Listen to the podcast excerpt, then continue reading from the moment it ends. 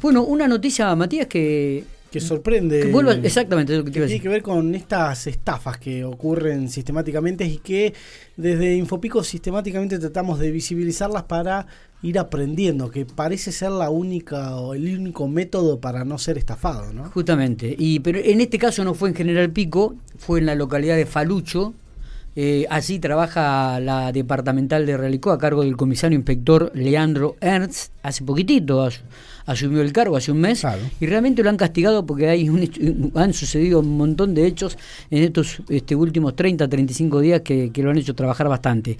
Eh, comisario inspector, ¿cómo le va? Buenos días.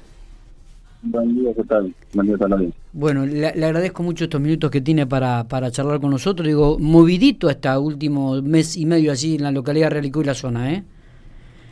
Sí, sí, hemos tenido eh, variadas eh, temas en los cuales hemos estado trabajando y, bueno, nos han mantenido ocupados en cierta, de cierta manera. Bueno, ¿qué, qué, ¿qué es lo que se puede saber de estafa a esta vecina de la localidad de Falucho?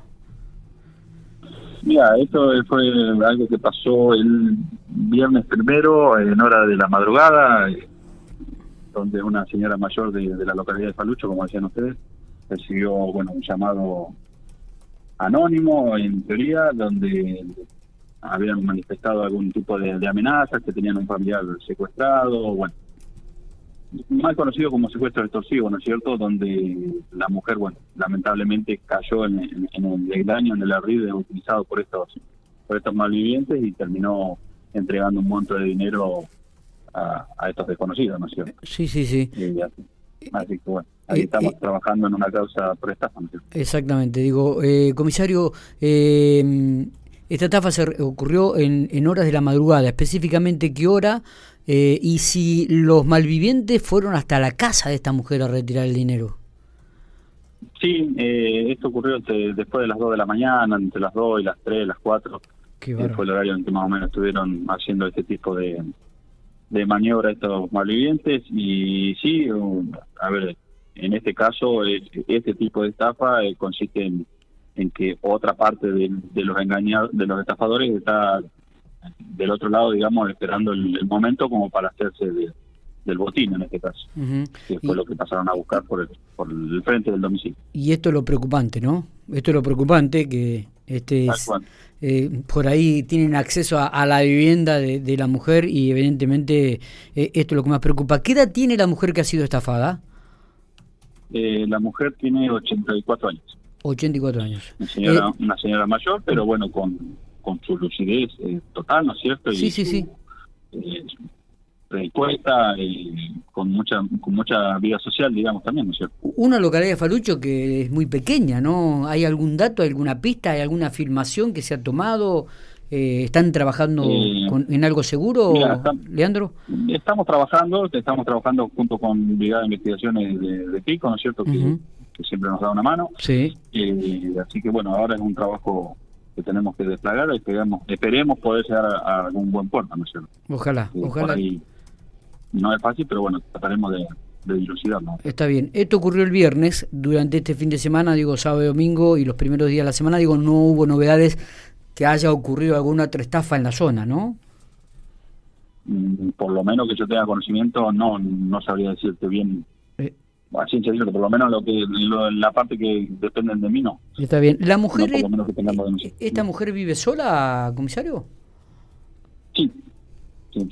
Tiene familiares, pero, pero en, la, en la vivienda vive sola.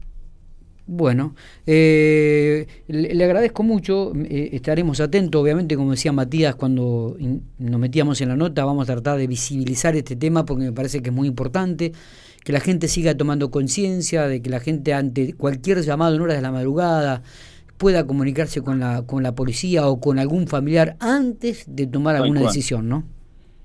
Tal cual, eh, la única forma que por ahí le encontramos un poco de prevenir este tipo de estafas que que lamentablemente ya vienen trilladas en el tiempo y, y las seguimos teniendo, eh, es, de, mostrarlas, de, darlas a conocer, o sea, de, hablarlas en el seno familiares, con nuestras amistades, en advertir a nuestros eh, familiares más grandes, más adultos, que por ahí son la gente que por ahí, eh, por confiar y por, por la, forma en que fueron criados, a lo mejor en otros tiempos confían y son los que más fácil quedan engañados. Bueno, también han, engañado gente joven, ¿no? Es que sí, sí, sí. son gente que se dedican a hacer este tipo de, de maniobras. Entonces, tratar de, seguir tomando, dando conciencia, brindando conciencia a la sociedad de, de, sensibilizar estos, estos temas para que tomemos alguna eh, ¿cómo decirlo?, medidas eh, y no antes antes de, acceder a dar dinero o de dar nuestros datos o de, cuenta bancaria o lo que nos estén pidiendo, porque hay infinidad, en este caso estaban pidiendo, eh, era un tipo de secuestro virtual, pero hay infinidad de estafas,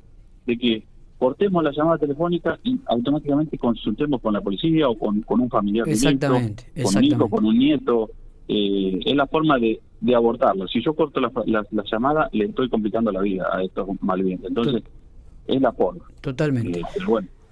Eh, comisario, ¿qué fiscal tiene a cargo la investigación? La fiscalía del doctor Armando Güero, la fiscalía de delitos contra de delitos económicos de género Bien. Con él estamos trabajando en la causa.